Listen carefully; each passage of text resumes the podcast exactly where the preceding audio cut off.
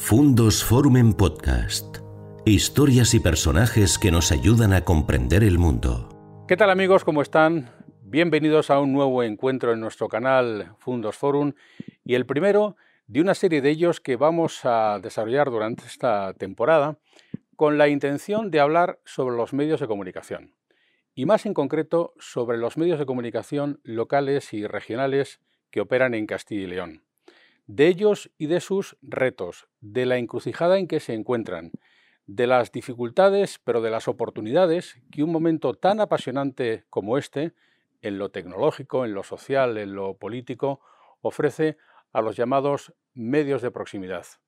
En la época en que cambia la forma de comprar periódicos, cambia la forma de escuchar la radio, se ve la televisión de un modo diferente, es el momento de hablar de los medios de Castilla y León para saber qué va a pasar con la información local y regional y de qué manera ustedes, que todos los días son consumidores de estos medios, van a encontrar nuevas oportunidades y se van a ver acompañados también con nuevas posibilidades. Y para ello, hoy vamos a empezar con el responsable del decano de la prensa regional y nacional. Hoy estoy con el director del norte de Castilla, con Ángel Ortiz. Hola Ángel, ¿qué tal? Hola, buenos días. Y encantado de estar aquí contigo. Y encantado yo también porque Ángel aparte de ser un jornalero de la comunicación, que ser director de un medio es una especie de la última esclavitud de, Occidente, es una persona inquieta y hemos tenido mucha oportunidad, él y yo, de eh, compartirlo sobre qué va a pasar en el futuro. El presente es importante, el día a día también, pero el futuro llama a nuestra puerta. Alguien dijo que el futuro es el lugar donde vamos a pasar el resto de nuestros días y por lo tanto vamos a hablar de ello. Ángeles Navarro Toda su trayectoria se ha desarrollado en la comunicación de proximidad. Ha trabajado en el Diario de Navarra, ha sido director de un periódico pequeño pero grande en Extremadura, el diario Hoy de Badajoz, y desde el año 2018 es el director del Norte de Castilla en sus ediciones y en sus distintas versiones, la versión de papel y la visión digital, aparte de las ediciones que digo que el Norte tiene en Valladolid, en Segovia y en Palencia y hablaremos también de otras ediciones del grupo Vocento eh, de carácter digital y sin papel que tenemos en Castilla y León. El momento es difícil, pero también muy prometedor, ¿no, Ángel? Mm, yo creo que por ahora es más difícil que prometedor, pero confío en que acabe siendo prometedor. Me parece muy interesante lo que eh, planteáis porque verás, el, entorno digital, la, gran red, eh, el, mundo web, los negocios y el mercado digital, eh, digitales tienden por su propia naturaleza a concentrar actividades, servicios, propiedad, métodos, de manera que anulan, por definición, la biodiversidad. En las actividades, en los negocios, mm, eso es muy fácil de ver eh, cuando uno piensa en un buscador todo el mundo, en todo el mundo solo encuentra uno, que es Google. Si uno piensa en marcas de coches hay miles hay, o cientos. Buscador hay uno. Tiendas en, Internet, una, Amazon. Hay muchas, sí, sí, pero fundamentalmente una. Redes sociales, una como mucho dos. Facebook, barra Instagram, eh, más Twitter. Es decir, Internet por definición tiende a globalizar, a generalizar ya digamos, a fagocitar esa biodiversidad. En el terreno de la comunicación y la información eso es muy relevante, es muy sensible. Eh, el momento es difícil porque lo que está en juego es que a nivel local las sociedades dispongan de medios de comunicación que atiendan a sus sociedades como lo que son, no por ser ciudadanos del mundo, ciudadanos de un país, ciudadanos de una comunidad, digamos, europea, sino por ser vallisoletanos. Eso eh, es muy relevante porque, mm, no sé, que todos dispongamos eh, de un mismo modelo de coche, pues puede resultar aburrido, pero que todos los vallesoletanos, conquenses, granadinos y gallegos acabemos recibiendo un único punto de vista, eh, compromete otras cosas más serias. Y es parte de lo que está en juego. Las economías de escala, eh, los negocios eh, digitales tal, y como están concebidos en este momento, están comprometiendo seriamente la solvencia de los medios locales y regionales, a todos los niveles. ¿eh? Me da igual en el terreno incluso en el terreno digital. Em, y eso es lo que está en juego. Y eso es por lo que, al menos yo, al menos en, el norte de Castilla, estamos, eh, estamos peleando porque ese punto de vista, ese foco sobre la actualidad desde el punto de vista de Valladolid, Valencia, Burgos, no se pierda. Siga siendo profesional y sigue siendo autónomo, mm, digamos, en función de los criterios de, nuestra actividad y nuestro punto de vista, no de terceros, da igual de qué tipo. Fíjate, es paradójico porque cuando yo hablo de prometedor, esto en efecto es así, pero por otro lado parece que se consume más información que nunca. Como que eh, el hecho informativo es una constante en las conversaciones de nuestros entornos. Eh, diariamente todo el mundo has visto, has mirado, has leído. Cuando ocurre algún acontecimiento este año, por ejemplo, hemos visto pues, eh, sucesos relevantes, eventos que han ocurrido sobre la marcha y que Norte de Castilla, por ejemplo, ha convertido en, un auténtico evento. Estas serían las, las oportunidades. ¿Cómo ves tú, Ángel, la peculiaridad de la información local? Es decir, ¿cuál sería la tecla que tocar para que eso que tú dices del ecosistema pudiera seguir teniendo presentes y vigentes eh, alicientes de carácter local y regional? Nosotros lo que... las teclas que estamos tocando para que eh, en el nuevo ecosistema digital, eh, nuestros lectores, que lo eran muy fieles y muy abundantes en el terreno físico, digamos, en, el mercado offline, en el papel, se mantengan e incluso aumenten, eh, es la diferenciación. Y es eh, ofrecer un servicio informativo, periodístico, que aborde la actualidad mm, desde una perspectiva mm, propia, singular, innovadora en la medida de lo posible, eh, muy atenta, muy, muy atenta, que eso es algo que los medios de comunicación en general no teníamos muy bien desarrollado, a lo que pide esa audiencia. Eh, pensemos que una de las características principales que tiene el entorno digital es la capacidad que tiene de ofrecerte información inmediata, exacta eh, y segmentada sobre aquello que te están reclamando tus lectores. Nosotros hacíamos periódicos programas de radio, programas de televisión, eh, que analizábamos con, durante periodos, mm, no sé, tres, cuatro meses. Oye, este, este trimestre, nosotros hoy todos los días hacemos ese análisis y, lo hacemos varias veces. Eso antes no lo podíamos hacer, no sabíamos. Oye, funcionábamos con el, con el olfato, con la intuición, pero mm, mm, nos obligaba a tomar decisiones con, mucho más tiempo. Bueno, hoy esa singularidad, ese servicio, digamos, al día, eh, mm, lo tenemos que hacer mm, escuchando lo que, lo que pide la gente y mm, derribando, digamos, prejuicios, estereotipos, barreras. Esa es, para mí, no ya qué hacemos, eh, cuándo lo hacemos, no, cómo lo hacemos y sobre todo cómo nos adaptamos en todo momento a eso que nos está pidiendo el lector, el usuario, el, incluso en otro terreno también muy relevante, que es el que nos da la solvencia y la autonomía, el anunciante. Interpreto entonces, Ángel, que tú no serías director de un periódico, sino de dos. Se trata de dos formatos distintos. Absolutamente. El norte de Castilla de papel no es la versión en papel del periódico digital, sino que se ofrece cierto producto en la instantaneidad de la, de la red distinto del kiosco a la mañana. La experiencia que tenemos nosotros, ya de muchos años, en diciembre la edición digital de Norte de Castilla cumple 25 años. Ya no estamos hablando, o sea, ya Internet no es el futuro, ya casi se podría decir que sí, casi es el pasado.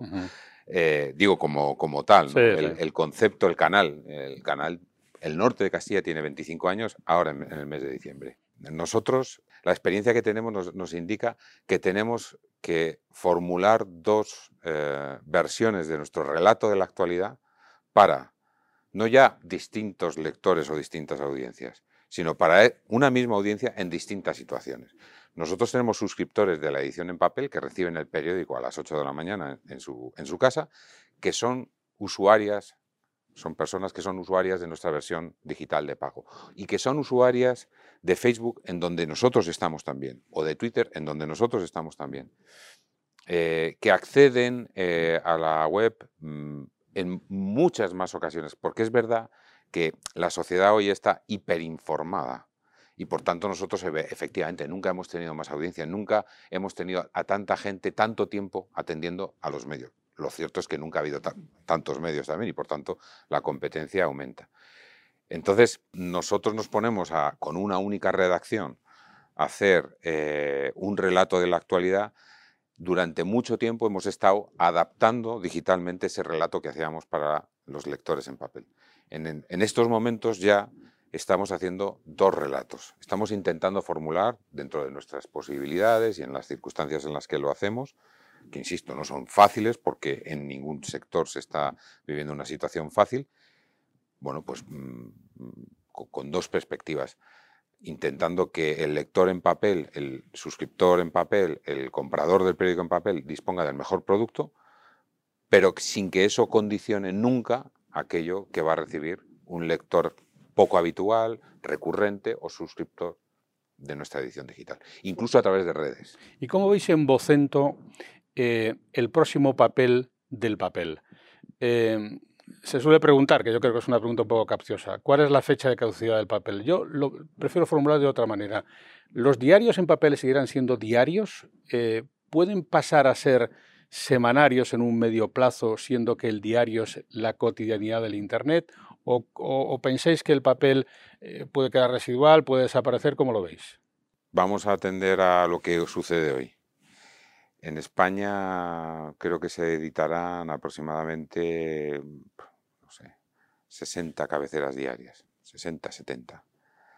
Eh, pues yo calculo que no más de un 20%, voy a decirlo al revés, aproximadamente la mitad, la mitad, ¿eh? Eh, no alcanza una tirada o una difusión de 1.500 ejemplares diarios.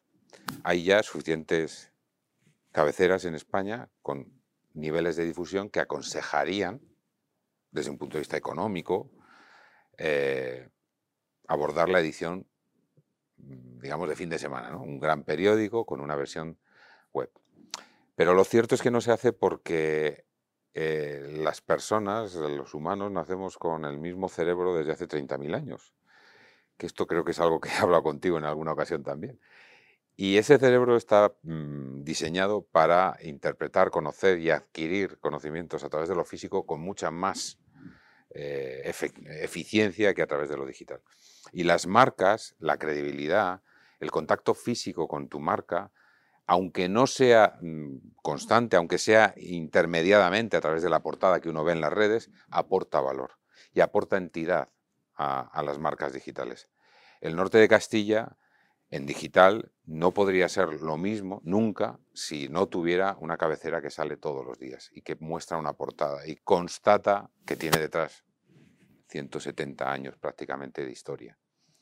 Entonces, va a costar mucho que el criterio, mm, digamos, más, más, óptimo desde el punto de vista seguramente económico, en el corto plazo eh, se aplique, porque esa otra faceta es muy relevante, es muy relevante, es como, no sé, eh, supongo que en otros medios sucederá igual, hay intangibles nosotros llevamos todos los veranos el periódico a varias zonas de playa para que nuestros suscriptores y lectores dispongan de él. Ese ejercicio, en términos económicos, no es rentable, pero lo es desde el punto de vista de que tú acompañas a una persona que no queremos que pierda el hábito, ni siquiera un mes de vacaciones, de tener el periódico. Y a estas alturas eh, del fenómeno, que ya llevamos, como tú muy bien dices, muchos años en el análisis de lo digital, ¿Qué papel cumple, Ángel, el PDF? Es decir, los kiosco y más, los Orbit, las personas que leen el periódico en su tableta y que lo bajan de la red previo pago de su importe. Cumple la función de ofrecer un criterio, una jerarquía y unos códigos de lectura que Internet rompió y cada vez rompe más eh, y a los que, bueno, pues muchas personas no se terminan de acostumbrar. Un periódico te ofrece un relato cerrado, finito, de la actualidad. Un periódico te selecciona de todas esas informaciones varios elementos que considera el periodista o el periódico, el redactor, relevantes. En Internet todo eso se rompe. Porque nosotros creemos eh, por ejemplo, eh, es un error muy corriente, prácticamente todas las redacciones de España en, periódicos digitales, en periódicos con versiones digitales, funcionamos eh, viendo las portadas en, incluso en los propios nativos en pantallas grandes. 95% en muchos periódicos, los nativos más, pero el 90, por ejemplo, en el nuestro, en nuestro caso, de los usuarios, el 90 o el 95, lo leen a través de móvil y no tiene esa visibilidad, no tiene, esa, no tiene ese diseño. Hay un altísimo porcentaje de personas que accede a las informaciones que publica el Norte de Castilla a través de redes sociales, a través de WhatsApp. Es decir, hay... Y, luego, bueno, en móvil, mucho más que en, escritorio, la jerarquía, se, o sea, todas las informaciones prácticamente se ven de la misma manera. Lo más que varía en cualquier periódico del mundo, ¿eh? si tiene fotos, si no la tiene, si tiene un apoyo, si no lo tiene, pero son posiciones muy contadas porque ahí influye la velocidad de carga, influye el tamaño de la pantalla, no es lo mismo ver un periódico en una tablet que en un, móvil pequeño. Eh, entonces, claro, en, ese, en, esa, en esa inmensa fórmula, en, esa inmensa eh, cantidad de formas de ver, hay personas que siguen queriendo, a ver, dígame usted eh, qué considera que de lo que sucedió ayer yo debo conocer, dentro de eso, qué es lo más relevante, en dónde me, eh, me da más extensión, en, eh, digamos los códigos de navegación por la información, porque un, medio de comunicación tiene que, defender también eh, la previsibilidad. Tienes que ser previsible. Tú no puedes decir mañana abro mm, una semana seguida con, con, el pucero. Hombre, abro de vez en cuando, cuando gana o tal, o cuando un partido, pero yo no, yo no soy un deportivo. O eh, las secciones, ¿no? Cómo se organizan. Primero va local, después va. Eso hay mucha gente que lo necesita. Y que cuando lo sacas de ahí, entonces cumple esa función. Y, y condiciona la otra en parte también. Sí, sí. Hay otra versión que además en Voz.to conocéis bien, porque yo creo que sois de los pocos grupos, y no el único, que practica tener periódicos en papel con su edición digital, al contrario, por decirlo mejor, y luego periódicos solo digitales, ¿eh? como es el caso de León Noticias, Burros Conecta, creo que próximamente alguno más. ¿Esto tiene sentido? Eh, es decir, eh, crear marcas nuevas para presentarse en un territorio de proximidad con información local y regional ha tenido penetración sin un respaldo previo de una cabecera en papel? ¿Tiene futuro? Mm, mm, lo tenía desde el punto de vista nativo y ahora lo vemos que lo tiene desde un punto de vista de los que no lo somos. El norte de Castilla no lo es. Pero además es que, mm, por ejemplo, el norte de Castilla, todas sus cabeceras son rentables. Burgos Conecta es rentable, gana dinero. O sea, no, no, solo le proporcionamos dividendo, entre comillas, ¿no? o beneficio al, accionista, que en este caso es el norte de Castilla, pero bueno. Eh, quiere decir que detrás, además, hay, una, solución, digamos, económica que es la, más deseable, que es que un medio de comunicación eh, sea un, una organización, eh, un, proyecto profesional que aporte beneficio, que no sea ruinoso, que no nos provoque pérdidas. La, realidad es que Castilla y León, por su configuración histórico, político, demográfico, territorial, eh, es muy dada a, generar esas marcas provinciales fundamentalmente. Eh, el norte de Castilla creo que es el único medio de comunicación que tiene junto quizá con la, televisión pública, una vocación autonómica, pero es cierto que el norte de Castilla, no sé, en Ávila, en Burgos, pues no significa ni de lejos lo que significa en Valladolid. Allí hemos preferido entrar, en Burgos, en León, con marcas propias, que tiene poco sentido hacerlas en papel porque ya, eh, eh, como he dicho antes, el papel dota de, sentido y de contenido a lo, digital, pero cuando lleva, cuando tiene detrás un, tiempo, unos años, una trayectoria, si no la tiene, hoy en día eh, no, no, carece de sentido.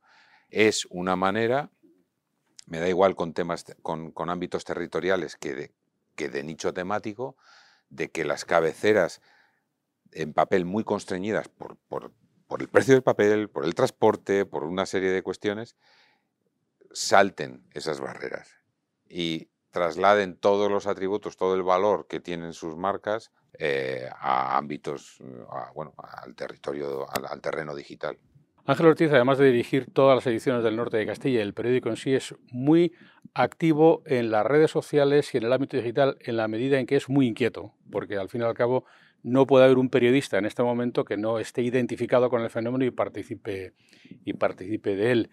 Em, vamos a hablar un poco de la narrativa, que yo creo que de esto no se habla lo suficiente.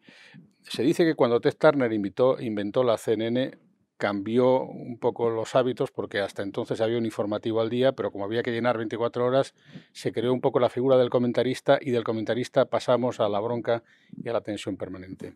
¿Tú crees que corremos peligro con las eh, versiones digitales de los periódicos de que todo se tense mucho porque hace falta más factores declarativos para generar eh, quizá más intensidad de consumos, eh, porque como algo hay que contar a la una de la tarde, a veces se hiperbolizan declaraciones oficiales oficiales unas contra otras en la medida en que puede no haber nada. ¿Tú crees que hay que hacer una reflexión que nos lleve a todos a, recuperar un poco calidades eh, que eviten esta situación de extrema tensión que en ocasiones parece que genera el ámbito digital?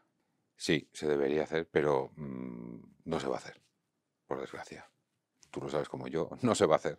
Y por tanto, como no se va a hacer, porque Internet a ver, yo, yo hace poco me sorprendió, bueno, hace poco, hace ya unos meses o quizá algún año, me, me sorprendió mucho que conocía a un sobrino de una muy joven escuchando eh, un podcast eh, al doble de velocidad, o no, a, uno, y medio, ¿no? Eh, o viendo series a esa velocidad. Internet tiene, Internet, todo lo que propicia esa hiper esa infoxicación, esa hiper eh, a, lo declarativo, genera un, digamos, un torbellino, un, embudo, ¿no? En donde se va acelerando cada vez más el... Entonces, yo no creo que exista un enchufe ni un interruptor en donde eso se pueda parar, ni nadie lo va a parar. Con lo cual, bueno, descartado que yo, que yo vaya a suceder, lo que nosotros creo que debemos hacer es ver de qué manera eh, bueno, seguimos atendiendo a aquellas personas que consideran que eso no es calidad informativa, que las hay, muchas. La inmensa mayoría de ellas están en los medios referentes, en los medios líderes, en los medios profesionales. Me da igual en qué plataforma. El norte de Castilla, como Onda Cero, como Antena 3, como La SER, eh, son algunas de esas marcas, como yo qué sé, como el Confidencial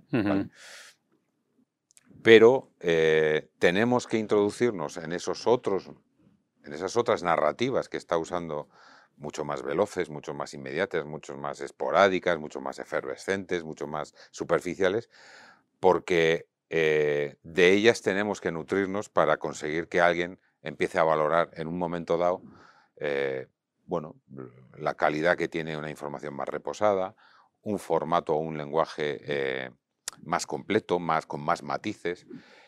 Eh, es inútil desde mi punto de vista pensar que la gente va a hacer lo que creemos nosotros que es bueno que vaya a hacer. Incluso lo que le convenga. No, la gente va a hacer, en general lo hemos hecho eso desde hace 30.000 años, eh, bueno, pues lo que mejor nos ha parecido y en función de las modas, de muchas cosas. Entonces, nosotros en la redacción tratamos de experimentar constantemente, incluso para equivocarnos en redes sociales, por supuesto, estamos, no es nuestro negocio, nosotros sabemos que le estamos dando dinero, porque Internet está en manos de tres o cuatro eh, grandes operadores que lo que hacen es vivir de la publicidad y por tanto de que cada vez más gente clique más y, ¿eh? tenga una actividad cada vez más intensa en la red. Nosotros a Facebook y a Twitter le aportamos eh, contenido y por tanto negocio, pero nosotros tenemos que estar ahí porque ahí está, ahí está nuestro público real eh, y potencial. Digo real porque, como decía antes, eh, sería, sería de ignorantes pensar que un lector del norte de Castilla no accede a Facebook. Claro que accede. Y a Twitter, y, lee mensajes de WhatsApp, y, y, ve la tele y escucha la radio.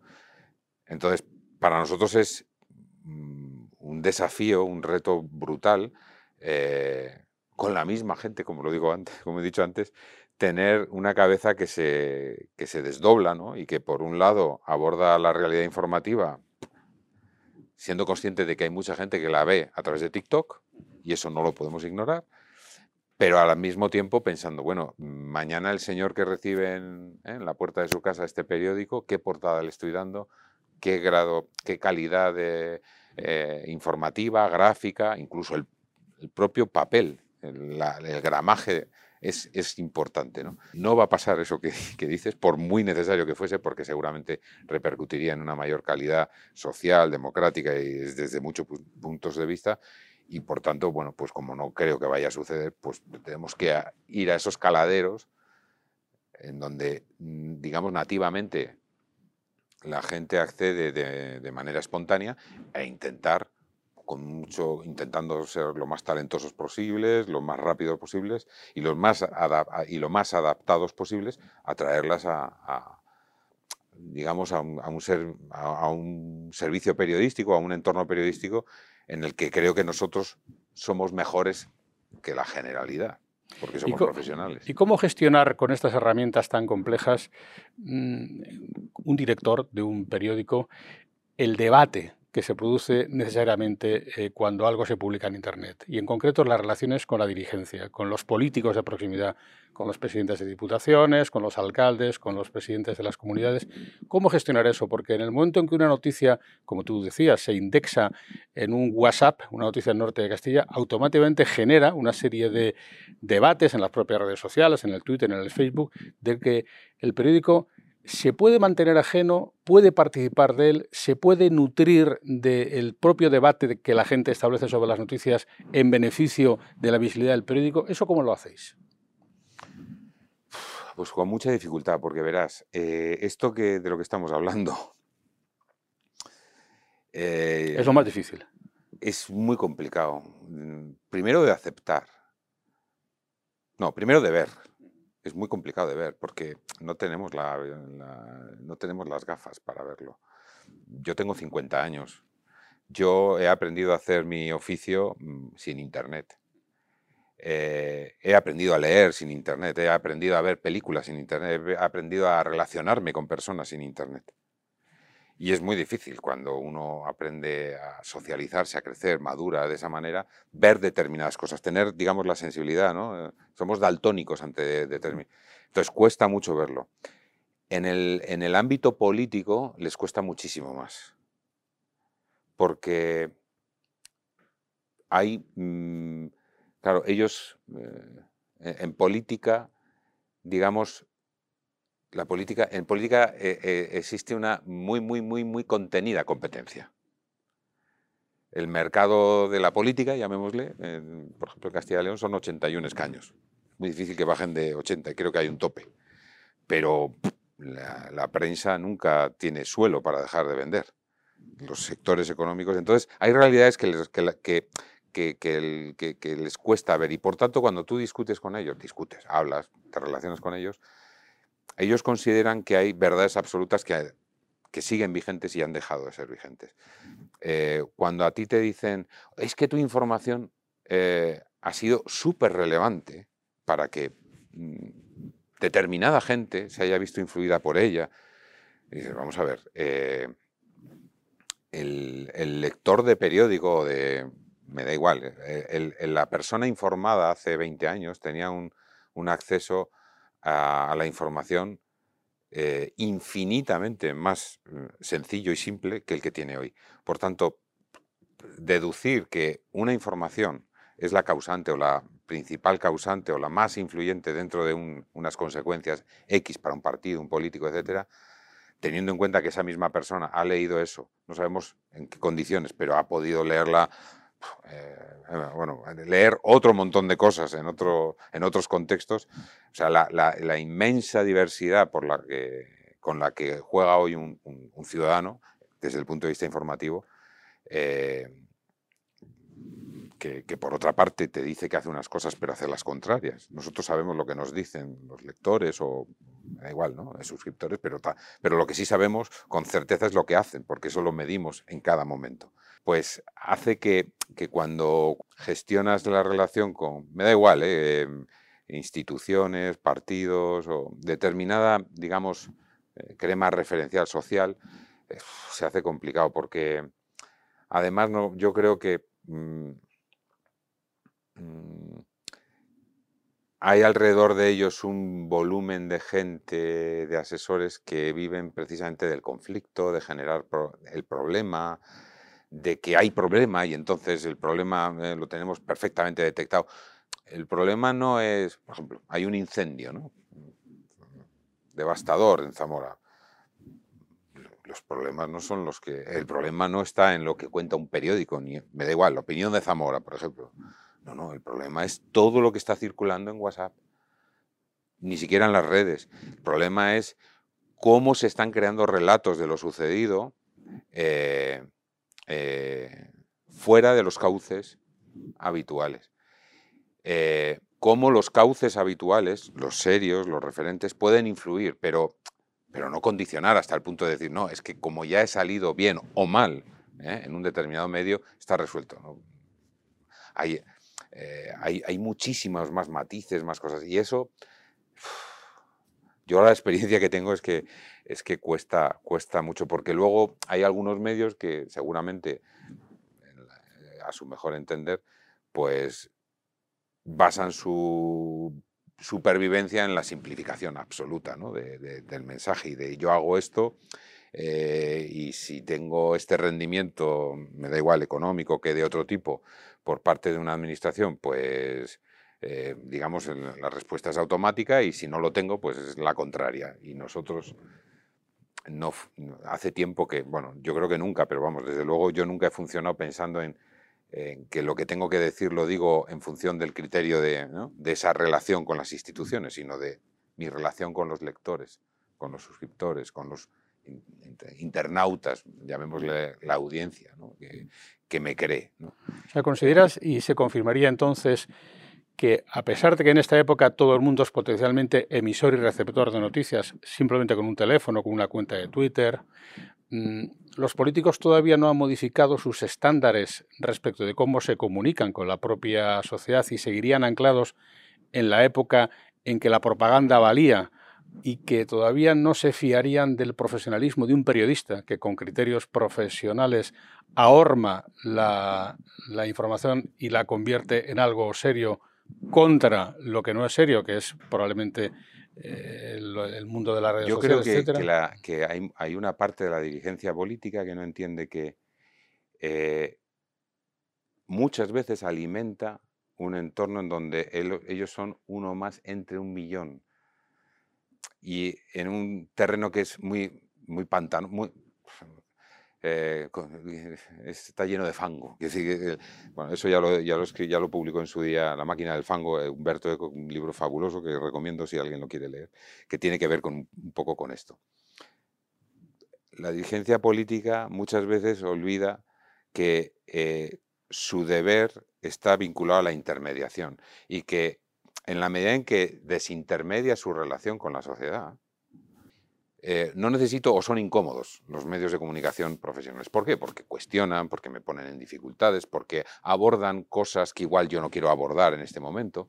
Bueno, eso eh, es incómodo para ellos.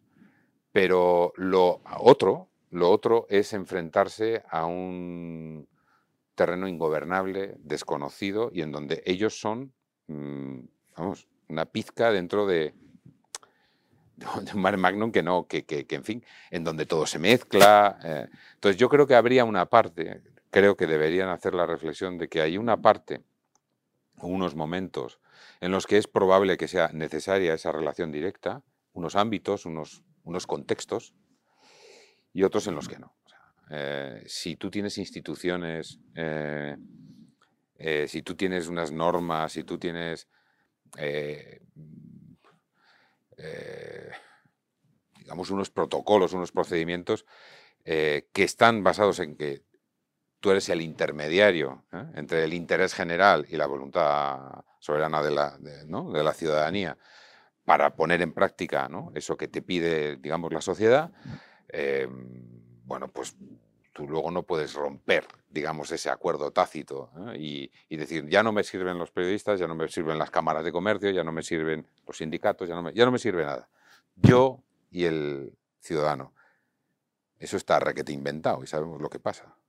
Solo que ahora pasa con una super máquina hiper revolucionada que se llama Internet, ¿eh? en donde aquí en Valladolid, por ejemplo, tenemos la experiencia, Oscar Puente puede hablar perfectamente de lo que supone eh, el descontrol, ¿no? El, no saber quién te dice, quién te genera, quién, cómo resolver una crisis de comunicación institucional, del tipo que sea, porque, porque la red, eh, insisto, no tiene un enchufe. ¿no? Apaguemos Twitter, ¿no? eso ya no se apaga. Apaguemos Facebook, apaguemos las fake news. ¿no? y las fake news, la, indefinición de lo que es verdad, lo que es mentira, lo que está manipulado, lo que no lo está, lo que tiene detrás un profesional, lo que no lo tiene, eh, eso es muy peligroso, creo yo, creo que es muy peligroso. Confieso, te confieso Ángel que este es el fenómeno que más sorprendido me tiene, la falta de visibilidad de la clase política, de los dirigentes, respecto de la necesidad de profesionalizar la comunicación en un mundo en que si lo dejamos al albur de lo espontáneo se va a convertir en caótico y que considerar que la mera propaganda eh, puede seguir valiendo como códigos de comunicación en un mundo tan hiperconectado como este. Mm, muchas veces el periodista profesional es un aliado, es una coalición conveniente para la propia sociedad en la medida en que te garantiza que el producto que tú vas a consumir no es un producto caducado, no es un producto. Pero he querido dejar para el final eh, porque ya se nos está acabando el tiempo en esta charla que prolongaríamos horas tú y yo, porque el fenómeno es verdaderamente apasionante. Creo que en la monetización del mundo digital, en lo que concierne a la comunicación en los periódicos, se identifica perfectamente ese axioma de lo que es el valor y lo que es el precio. Precio es lo que pagas, valor es lo que, es lo que recibes. Em, ¿Cómo está historiando eso? Porque sorprendentemente en el ámbito digital primero todo fue gratis y ahora todo es muy barato. Y aún con todo hay dificultades para conseguir eh, una masa crítica suficiente de, suscriptores. ¿Cómo lo ves en el futuro? Eh, eh, ¿Los medios seguirán siendo de pago? ¿Seguirá habiendo publicidad? ¿La publicidad pasará de moda y ya no servirá como factor de comunicación comercial? Háblanos algo de eso. el 80% de la publicidad digital del mundo el 80, de toda la publicidad digital, perdón, digital y no digital del mundo, lo controlan fundamentalmente dos empresas. De la facturación, eh, que son eh, Google y Facebook, en donde ya está Amazon también. Eh, digo Google y Facebook porque Google es un montón de cosas y Facebook, además de Facebook, es otro montón de cosas. Instagram es meta. Seamos conscientes de ello una inmensa cantidad de periódicos tienen los servidores de, publicidad conectados con Google, por lo cual Google no solo obtiene publicidad por sus propios medios, sino también indirectamente a través de esos servidores, tengámoslo en cuenta, por la dependencia que va generando a través de ellos. Nosotros hemos llegado en España, en otros países igual, a acuerdos con Google y con Facebook para que esas compensaciones que ellos reciben por nuestros contenidos tengan un retorno a los medios pero de manera bastante, eh, yo me atrevería a decir que modesta ¿eh? o deficiente. Eh, por tanto, necesariamente, o sea, el, entorno publicitario no lo controlamos, no lo vamos a controlar, el nuestro ni siquiera. Si lo controlamos va a ser muy pequeño y por tanto necesitamos tener lo que teníamos los medios directamente de pago con los lectores mm, hasta hace nada a través del, del papel. ¿Qué ocurre? Que tenemos, claro, el mercado de Internet tiene, eh, el, lector tiene una sobreoferta inmensa eh, de productos, de servicios, de tiempo, de, cosas a las que dedicar su tiempo. Por tanto, necesariamente los precios tienen que descender por una mera cuestión de oferta y demanda. ¿Qué estamos intentando nosotros en este momento? Pues yo creo que lo mismo que se intentó, igual inconscientemente, cuando los periódicos decidieron ofrecer sus contenidos gratuitamente. Hoy, en, el mundo digital, en el mundo periodístico, los medios que estaban son los que, son los que están. El New York Times, el Washington Post, el Norte de Castilla, el País, ABC, las radios. Hay muy pocos medios de comunicación nativos digitales que no estuvieran antes. Y eso se produce porque, y hubo intentos, yo estaba en uno de ellos en su momento, que era Terra. Terra, Eres Más, Altavista. Bueno, hubo intentos de generar grandes medios de comunicación ajenos a las grandes marcas tradicionales. Ahí están esas marcas, como Norte Castilla, porque eh, se, mm, se, desplegaron, digamos, gratuitamente y crearon el hábito de consumo entre sus eh, lectores, en los propios y en los ajenos, y crearon, digamos, una manera nueva de, eh, de, bueno, de hacerse entender y de comunicarse y de proporcionar un servicio periodístico a la sociedad. Ahora con el pago debemos de tener nuevamente, creo, paciencia. Eh, hay una, también una sobreoferta de pago, hay mucha competencia, pero creo que para nosotros más importante que cuánto pague un suscriptor a la edición del Norte de Castilla es que valore que es necesario pagar algo, que es debido, que es merecido pagar algo, y que eh, poco a poco, con el tiempo, la lectura de un medio de comunicación es, un ejercicio también de costumbre, mm, considere que forma parte de su vida, de su día a día, el consumo, el, acceso, digamos, a una marca. Me da igual el Norte de Castilla que el Diario Burgos, el que sea. Eh, porque eso, en, en, su momento, nosotros empezamos con un precio y lo hemos elevado. Es verdad que el precio medio, por vía ofertas, pues, eh, de, muchas características, pues se reduce. Pero para nosotros es muy relevante tener cada vez más usuarios, no cuánto pagan, y que el consumo que hacen esos usuarios sea más constante. Nosotros, eh, prácticamente el 80% de nuestros suscriptores nos lee todos los días. Eso es más importante que que tengamos mucho ingreso por lectores de un día al mes o de dos días al mes, porque esos desaparecerán. Creemos que lo más relevante es, con un poco de paciencia, que es necesaria ir ampliando esa audiencia en términos de calidad, mm, de intensidad, para que en el futuro bueno, pues podamos no solo obtener eh, bueno, pues una compensación merecida por nuestro trabajo eh, a través del pago, sino a través de otras circunstancias. Qué interesante, porque lo que dice Ángel en realidad es la esencia de las, cosas en el mundo moderno. Es decir, fidelicemos a nuestros consumidores con independencia de que esto suponga que vamos a tener que trabajar más tiempo para ellos, pero en realidad de lo que se trata es de tener paciencia para que con el paso del tiempo se vayan consolidando. Ahí hay una de las claves y yo creo que efectivamente en ese sentido el mundo vocento, el ámbito vocento lo ha entendido perfectamente y el pago, aunque poco, es un factor identitario y eso lo vemos en nuestros amigos. estoy pagando por ver el norte de Castilla y por tanto la gente también pide calidad. Lamentablemente tenemos que terminar. Se me quedan muchas cosas en el tintero. El papel de las newsletters, el papel de los videoblogs, el papel de la relación directa del corresponsal, del cronista, del propio periodista, del jefe de área, con respecto de los propios lectores. Pero estoy seguro que vamos a tener más oportunidades, Ángel, y más ámbitos de seguir hablando de esto que tanto nos apasiona. Uno muy interesante que puedes abordar con otros entrevistados, otras personas, es el de los nuevos temas. Los periódicos llevan muchos años hablando prácticamente de los mismos temas, de las mismas áreas de interés. Y eso es también un terreno en el que, vamos, nosotros estamos cambiando mucho en digital y tendremos que cambiar muchísimo más. Y va a ser muy veloz ese cambio. las áreas de interés del, del público, de, de, las audiencias.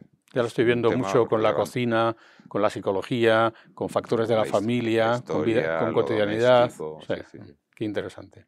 Haremos una segunda versión de estas charlas digitales con Ángel Ortiz, periodista, 50 años, director del norte de Castilla y en la batalla, justo en la batalla digital en la que están todos los medios en este momento. Gracias. Gracias a vosotros. Y con esta empezamos nuestra serie, nuestra serie que nos llevará por otros responsables eh, de medios de comunicación en Castellón para evaluar en qué medida lo local y lo regional va a tener cabida en este mundo digital en el que ya estamos inmersos de hoz y coz. Será hasta una nueva próxima oportunidad aquí en nuestro canal Fundos Forum. Gracias por escuchar Fundos Forum en podcast. Tenemos muchas más historias y personajes que descubrir juntos.